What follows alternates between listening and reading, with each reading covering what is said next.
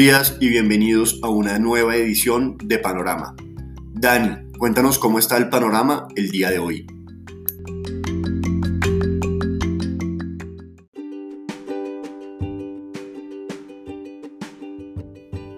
Muy buenos días Nico, panorama nuevamente indeciso el día de hoy, aunque pinta un poco más negativo que ayer. La noticia tiene que ver con un desplazamiento realizado en Colombia de la presentación de la reforma tributaria en el Congreso por parte del gobierno. El ministro, el ministro de Hacienda aseguró que esta reforma tributaria será presentada después de Semana Santa. Se pensaba que iba a ser antes, no se alcanzó. Y eh, que en términos generales pretende incrementar el recaudo en un equivalente a 2.2% del PIB.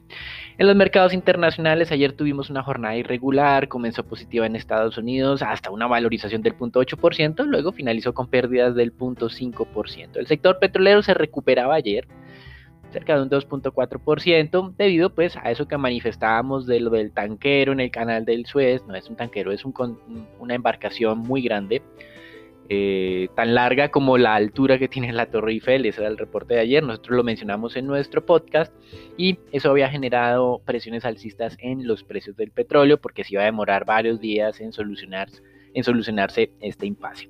De todas maneras, el mercado petrolero hoy abre ahora la baja, perdiendo la tercera parte de las ganancias de ayer. Ayer se valorizó, ayer se recuperó todas las pérdidas del día martes. El martes había perdido el 6%, ayer ganó el 6%, hoy pierde más del 2%. Y debido a esto y otros elementos de enfriamiento en las expectativas de valorizaciones de corto plazo de los inversionistas, tenemos una apertura débil. Hoy 0.3% cae en los futuros, el mercado europeo, el stock 600 cae el 0.9%.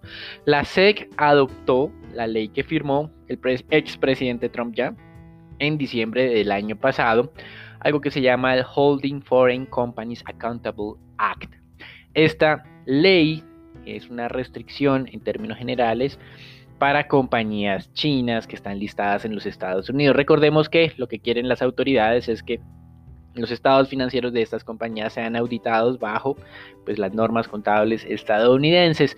Y si lo que dice la ley no aceptan esto durante tres años consecutivos, las acciones serán deslistadas. También eh, serán deslistadas aquellas acciones que sean controladas por gobiernos extranjeros o que tengan algún miembro de sus juntas directivas que sea miembro del Partido Comunista Chino. Así que las acciones de Alibaba, Baidu, Tencent, NetEase y otras tantas están registrando una extensión o están prolongando sus caídas el día de hoy.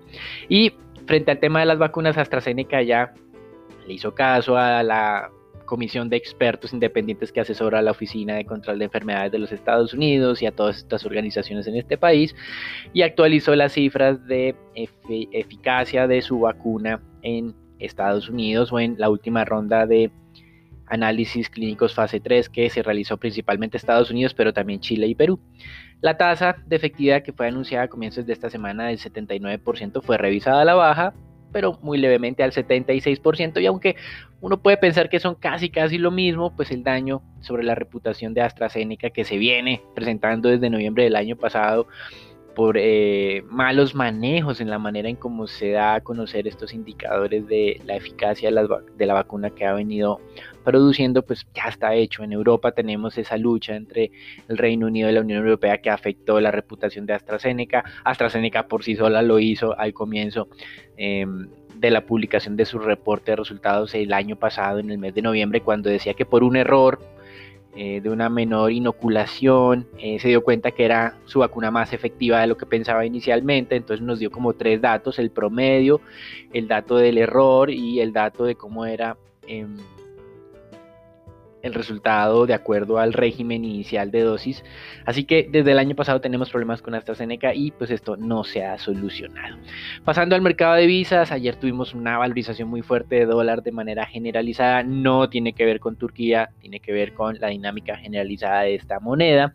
Y en el acumulado de esta semana ya se fortalece 0.8% frente a moneda reserva principalmente monedas de Oceanía, aunque la lira esterlina también se ha debilitado 1.2% en este rifirrafe con la Unión Europea y el euro el 0.8%. Las monedas latinoamericanas también se han debilitado el 1.7%, tal vez el sol peruano es la que menos se ha debilitado solamente con el 0.2%, el resto de monedas llevan un acumulado del entre el 1.7 y el 2% en pérdidas. Hoy se registraron algunas valorizaciones, pero la dinámica todavía no es muy fuerte. Recuerden que desde hace ya varias semanas hemos identificado una señal técnica de debilitamiento, no solamente de las monedas de la región frente al dólar, sino también de las monedas reserva frente al dólar. Y precisamente hoy teníamos máximos de cotización del dólar, o por lo menos en máximos del índice de referencia de XY que es el dólar frente a la moneda reserva de los últimos cuatro meses. Con respecto a materias primas, pues ya hablamos de esos movimientos también muy fuertes del petróleo. El tema del tanquero continúa generando... Mm, digamos, eh, noticias en términos eh, de análisis. Lloyds Leeds List eh, ha calculado una pérdida por cada hora que tenemos este represamiento en el canal del Suez equivalente a 400 millones de dólares. Y Ayer teníamos 100 embarcaciones eh, atascadas, hoy ya van 185, de esas 185, 17 son tanqueros petroleros, 17 llevan em, temas químicos y 10 eh, gas natural licuado, así que el sector se ha visto afectado. Ayer hablábamos de una afectación de 1.5 millones de barriles día, hoy algunos hablan entre unos 5 y 2 millones de barriles día, en promedio cerca del 12% del comercio mundial se transporta a través de este Em, estrecho de este canal del Suez, equivalente al 30% de los contenedores diarios transportados. En renta fija, no tenemos presiones alcistas en tesoros, de hecho estamos en mínimos de los últimos 7 días, 8 días, tasas de descuento del 1.60, ayer tuvimos colocación de 61 billones de dólares en tesoros a 5 años, una demanda que fue relativamente baja, pero pues superamos el escollo. Hoy tenemos otra emisión de 62 billones de dólares, pero a 7 años. el mes pasado esta colocación tuvo una muy baja acogida por parte de los inversionistas, tan baja que esto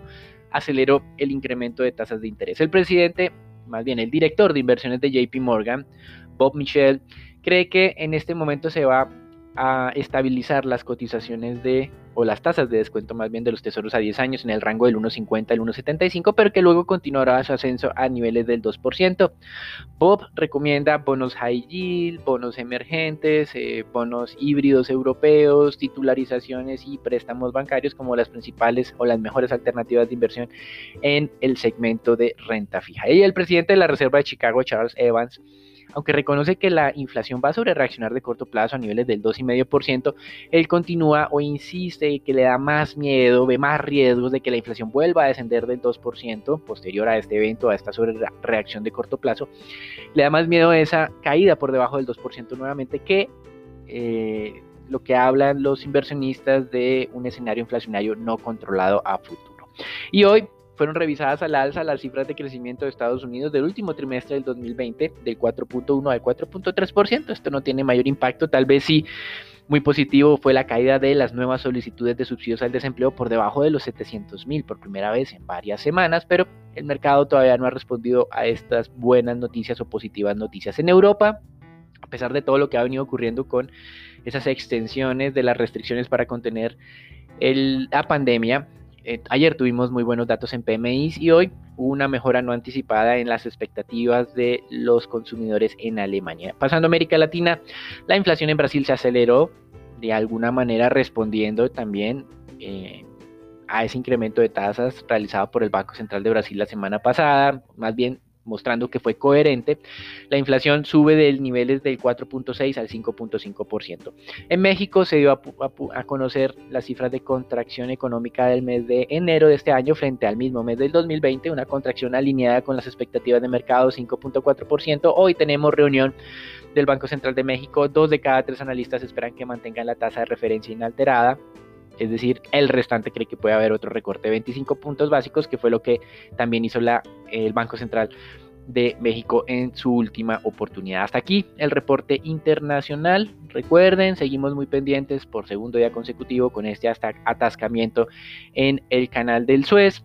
Un mercado accionario que comienza un poco débil, un dólar que se ha venido fortaleciendo que aún frena la dinámica, un petróleo muy inestable, martes cayó el 6%, miércoles se fortaleció por este tema del del canal del Suez y de los problemas logísticos de transporte, hoy vuelve y cae 2%, y un mercado de renta fija que está por ahora en mínimos de los últimos 7 días en términos de tasas de descuento. Los dejamos con Nicolás, Daniela, Raúl y Marcela para que nos cuenten qué está pasando en Colombia.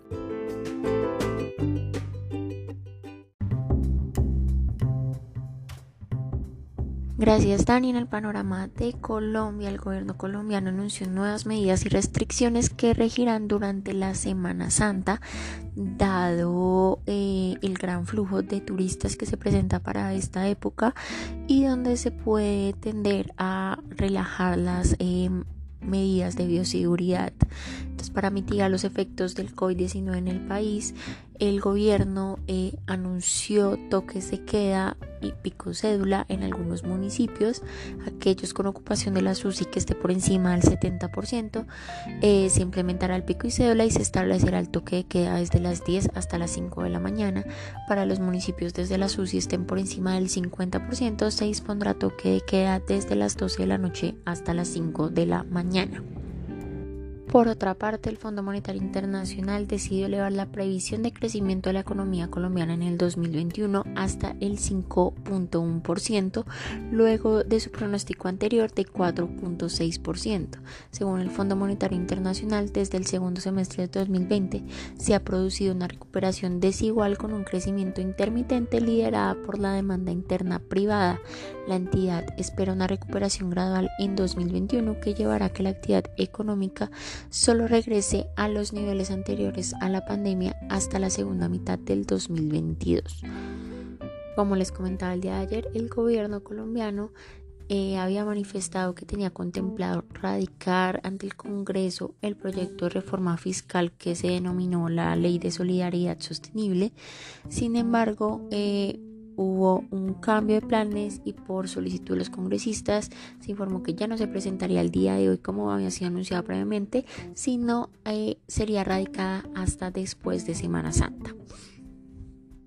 Y precisamente sobre la reforma eh, que tanto se ha hablado y es tan importante para las calificadoras, Fitch Rating señaló que esta reforma eh, que impulsa a Colombia para aumentar sus ingresos y enfrentar los gastos asociados a la pandemia podría tener un efecto negativo en el crédito de las empresas, aunque recalcan que este efecto no sería suficiente para afectar las calificaciones de riesgo de las compañías.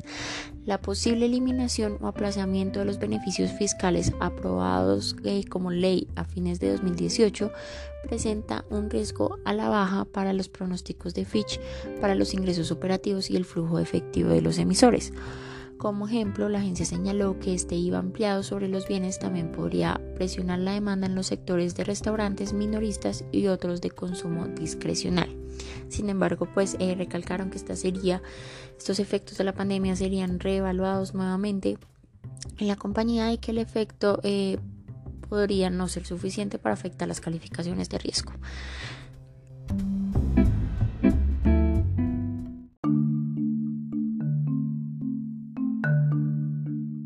Bueno, y por parte del mercado accionario local, el día de ayer se negociaron 104 mil millones. El Colca presentó leves valorizaciones en la última jornada, acercándose nuevamente hacia los 1.330 puntos. Sin embargo, no logró confirmar este nivel de resistencia. Esto impulsado por la recuperación de los precios del crudo que observamos el día de ayer. La especie más transada fue preferencial de vivienda con 44 mil millones de pesos. La que más se valorizó fue ETB con un 3% y la especie que más se desvalorizó fue Fabricato con un menos 2,3%. El día de hoy esperamos que el índice podría mantener un comportamiento lateral respetando nuevamente estos 1.330 puntos ante nuevas preocupaciones por las restricciones en Europa y en el país ante una tercera ola de contagios. Por parte de noticias, eh, Corfi Colombiana, C. Margos y Celsia eh, todas las asambleas de accionistas aprobaron el pago de dividendos del proyecto que presentó cada uno. Corfi Colombiana, por su parte, aprobó el pago de dividendos de 2.042 pesos por acción. Esto es un yield del 6% que será pagado el 18 de mayo con opción de pago en acciones con aceptación expresa del accionista. Semargos aprobó dividendo por 127 pesos. Esto es un dividend yield muy bajo, un dividendo 49% inferior al que se aprobó el año pasado, también con la opción de ser pagado en acciones a elección de los accionistas.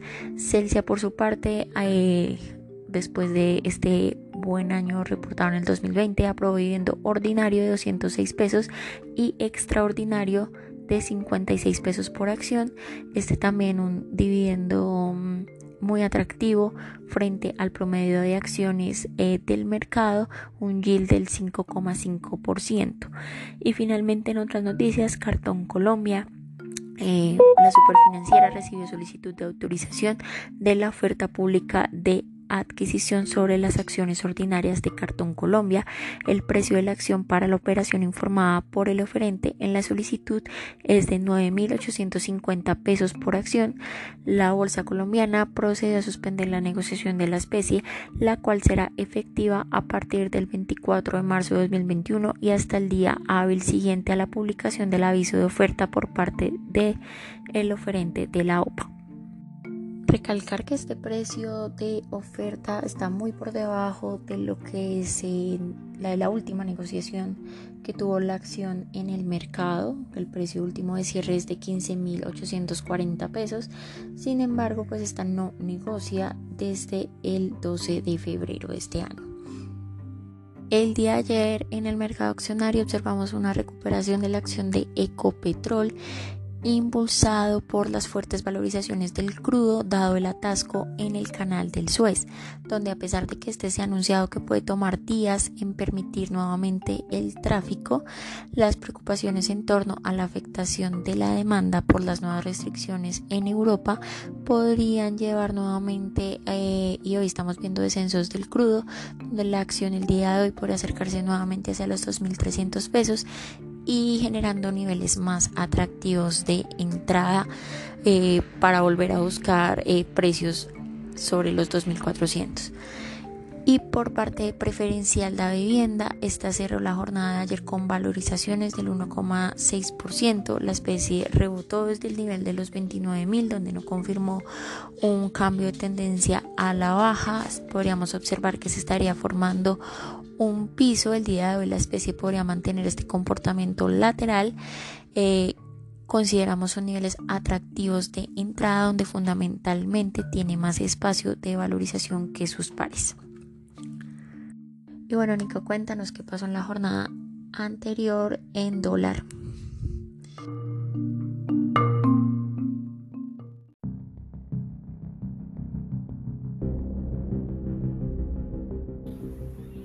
Bueno, yo Raúl, muchas gracias. Soy Nicolás de Francisco y vamos a hablar del dólar. En la jornada de ayer el precio de apertura fue de 3.619 pesos con 99 centavos por dólar. Y durante la jornada el dólar tuvo una tendencia al alza hasta cerrar en los 3.646 pesos con 90 centavos, donde el peso colombiano se devaluó en 26 pesos con 91 centavos con respecto a su par estadounidense. El precio medio durante la jornada fue de 3.635 pesos con 35 centavos. Para el día de hoy esperamos soportes entre los 3.640 y 3.630 pesos y resistencias entre los 3.660 y 3.670 pesos. Los dejo con para los temas de renta fija.